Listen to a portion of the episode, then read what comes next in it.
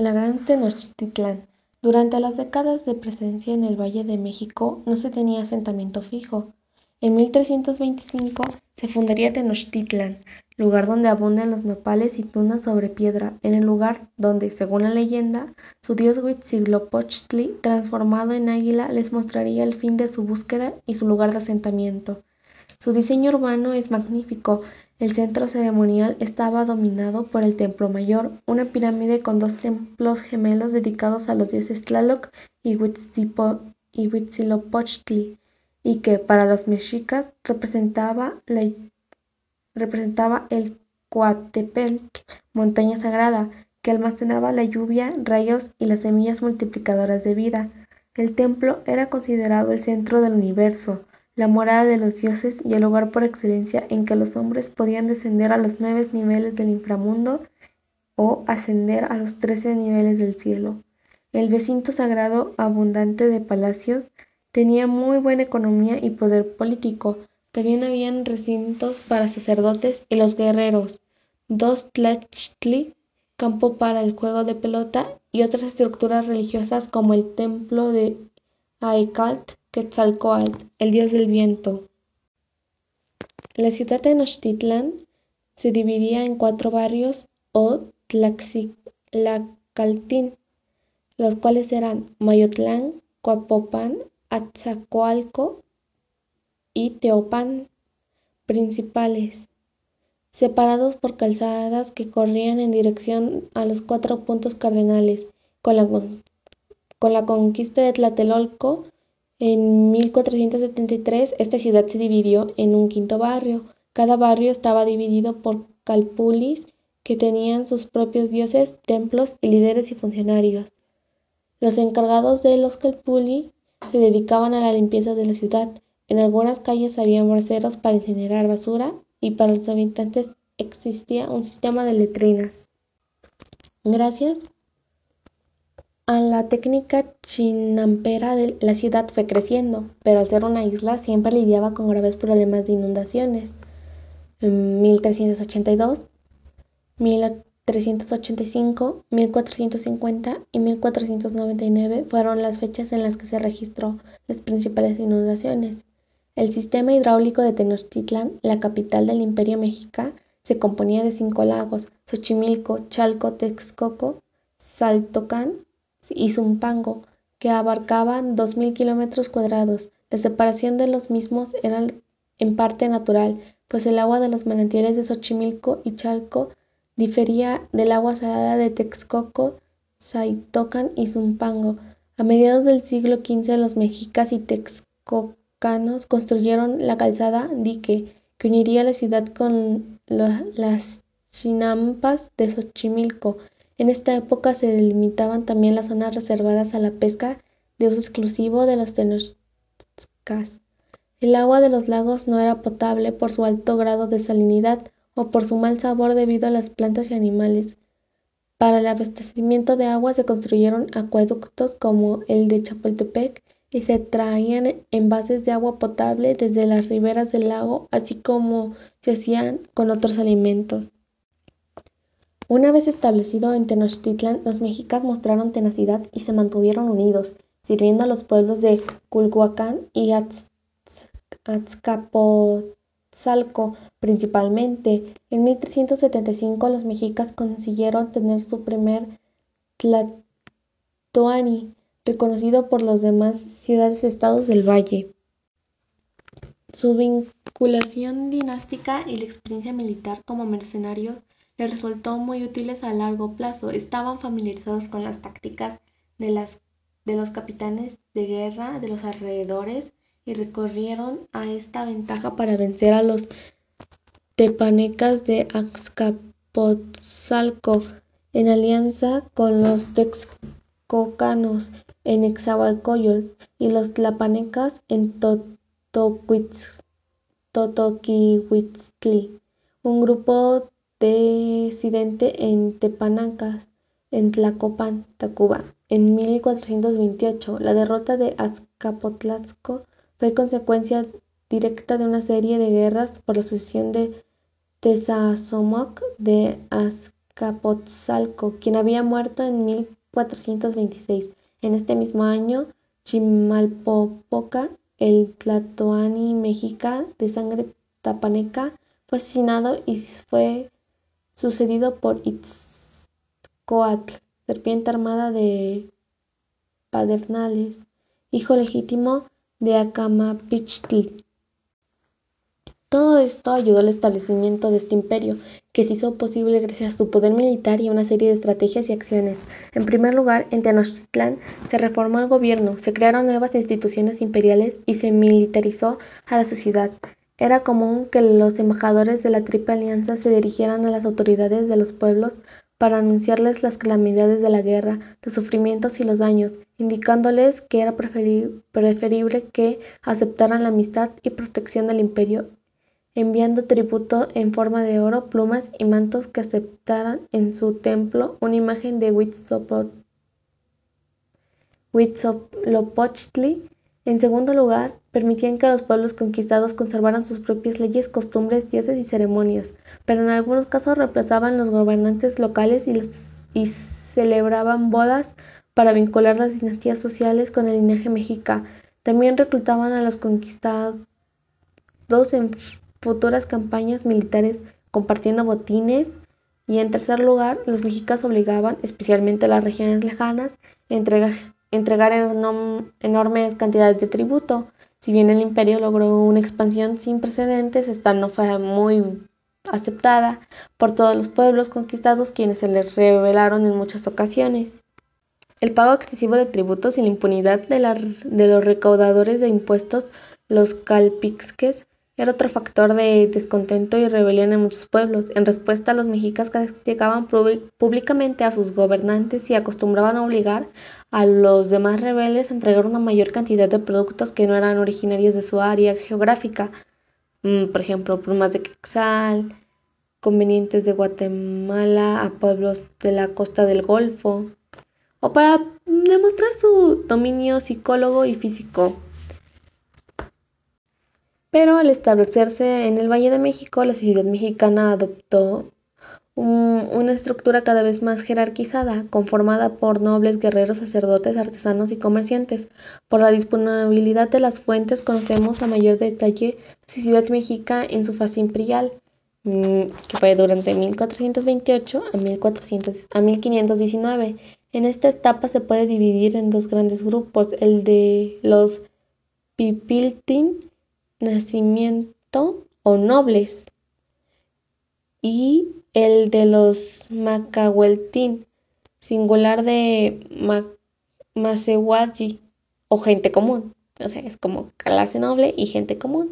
La posición social se definía por nacimiento y solo en casos excepcionales un Macewalt, ah, una persona común, podía escalar de linaje la esclavitud no fue de importancia no fue de importancia económica en Mesoamérica y entre los mexicas se distinguían los esclavos dedicados a cargar agua y leña por un lado y los esclavos sacrificados por otro. Estos últimos se adquirían en el mercado de Azcapotzalco y las primeras llegaban a tener una condición social por deudas o alguna ofensa. El término que utilizaban los nahuas para referirse a las ciudades era Altepetl o Cerro del Agua. Cuando Altepetl obtenía un tlatoani, como los mexicas en 1375, este se convertía en un tlatocayotl o señorío. Después de, la, después de que la Triple Alianza derrotó a los tepenacas, en 1428 la sociedad mexica se estratificó mucho más y la élite gobernante centralizó los frutos de la victoria en sus manos. A par que se extendía el imperio, eh, el Huaytlatoni y los Pipitlin, que participaron directamente en el gobierno, fueron adquiriendo más poder. Luego se estableció las bases de su economía y su subsistencia.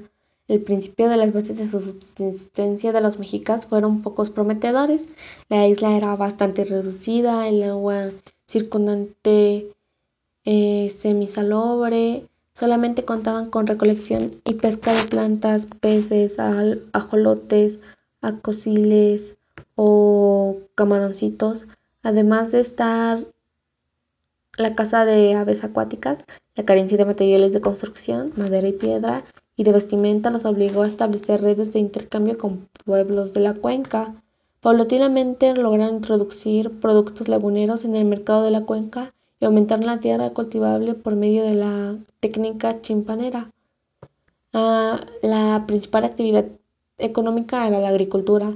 Los maquehuales utilizaban diferentes técnicas de cultivo como las chinampas y las terrazas. Las herramientas agrícolas que utilizaban eran la coa y el bastón plantador. La producción básica consistía en el cultivo de maíz, frijol, calabaza, amaranto, tomates, cacao y chile, entre otros. Se ha, calculado que las técnicas de roza y quema de las tierras requerían 1.200 hectáreas de tierra para poder alimentar a cientos de familias, lo cual fue algo malo. El segundo pilar de la economía mexicana era el comercio. El comercio. Practicaban el comercio a corta distancia en el valle con los pueblos circundantes. Los ciudadanos mexicas eran grandes consumidores de tributos de maíz. Se calculaba que recibían en la época de Moctezuma II cerca de 7.000 toneladas anuales. Todos los mexicas recibían instrucción que sin embargo dependían de su origen social y género. La mayoría de los mexicas varones ingresaban entre los 5 y 15 años a la escuela y egresaban cuando estaban listos para casarse. Ese era como su principal modelo de educación.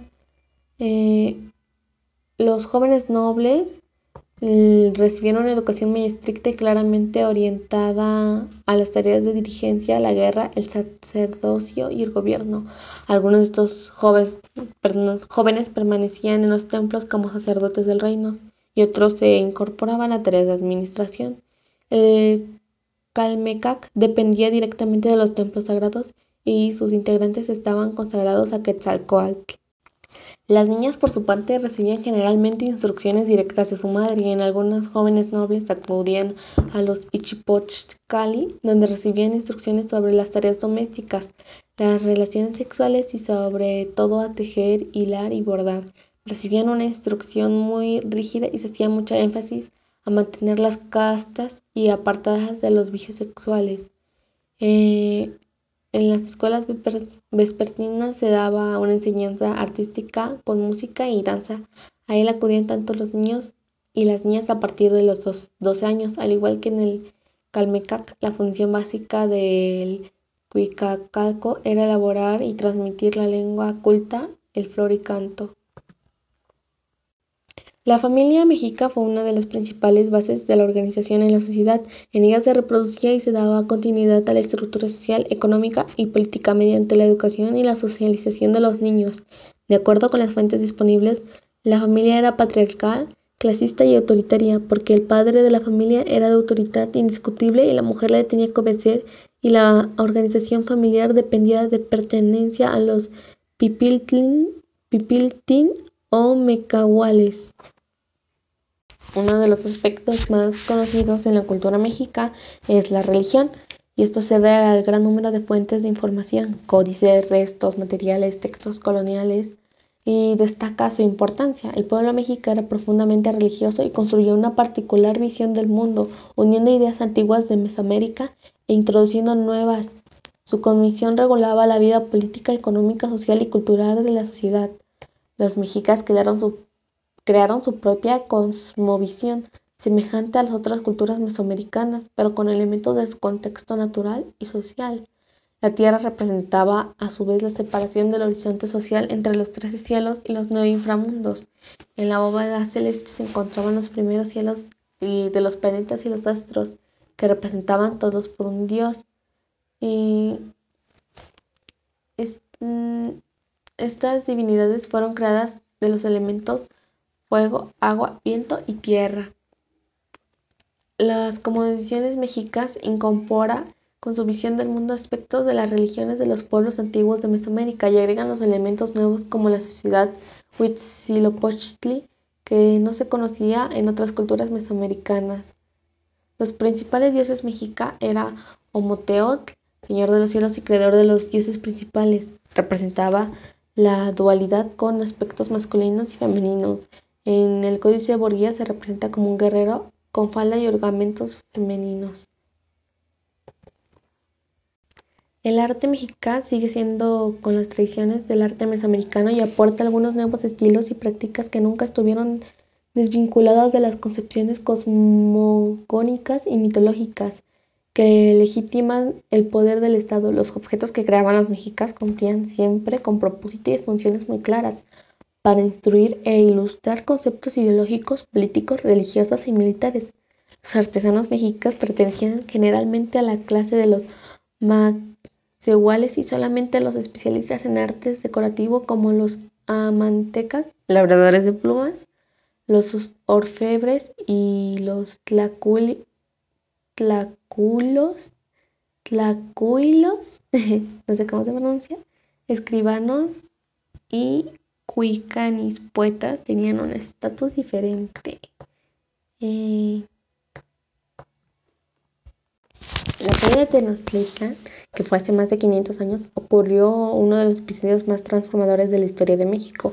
El 13 de agosto de 1521, hace justo ahora 500 años, la ciudad indígena de México, Tenochtitlan, hoy Ciudad de México, fue capturada luego de un estado de sitio y batallas encarnizadas que se prolongaron durante tres meses. Era la conquista de México, la cual fue protagonizada por miles de guerreros con rostro y color de piel familiar para los mexicas que gobernaban en aquella imponente urbe.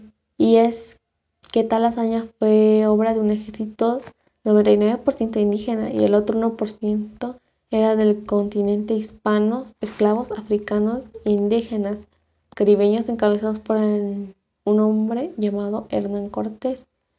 Eh, a partir de la caída de Tenochtitlan eh, se explica cómo la gran herencia de los pueblos mexicas ayudó al pequeño ejército español a conquistar a México y esto se debe a los tributos que daban. Eh, la, los pueblos no estaban conformes con darles el tributo, oro, joyas, entonces lo que hicieron fue formar alianza con los españoles, le quitaron el imperio a Moctezuma II, si es que la información está bien y esto provocó pues la caída. Después se crearon varias historias como La Noche Triste, entre otras, y lo se pueden ver varios rasgos positivos y negativos de esto, pero pues principalmente ya se cumplen 500 años de esto y la Gran Tenochtitlan dio demasiados aportes mm, culturalmente y por parte del arte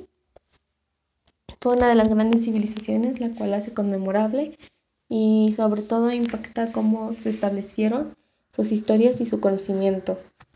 Gracias.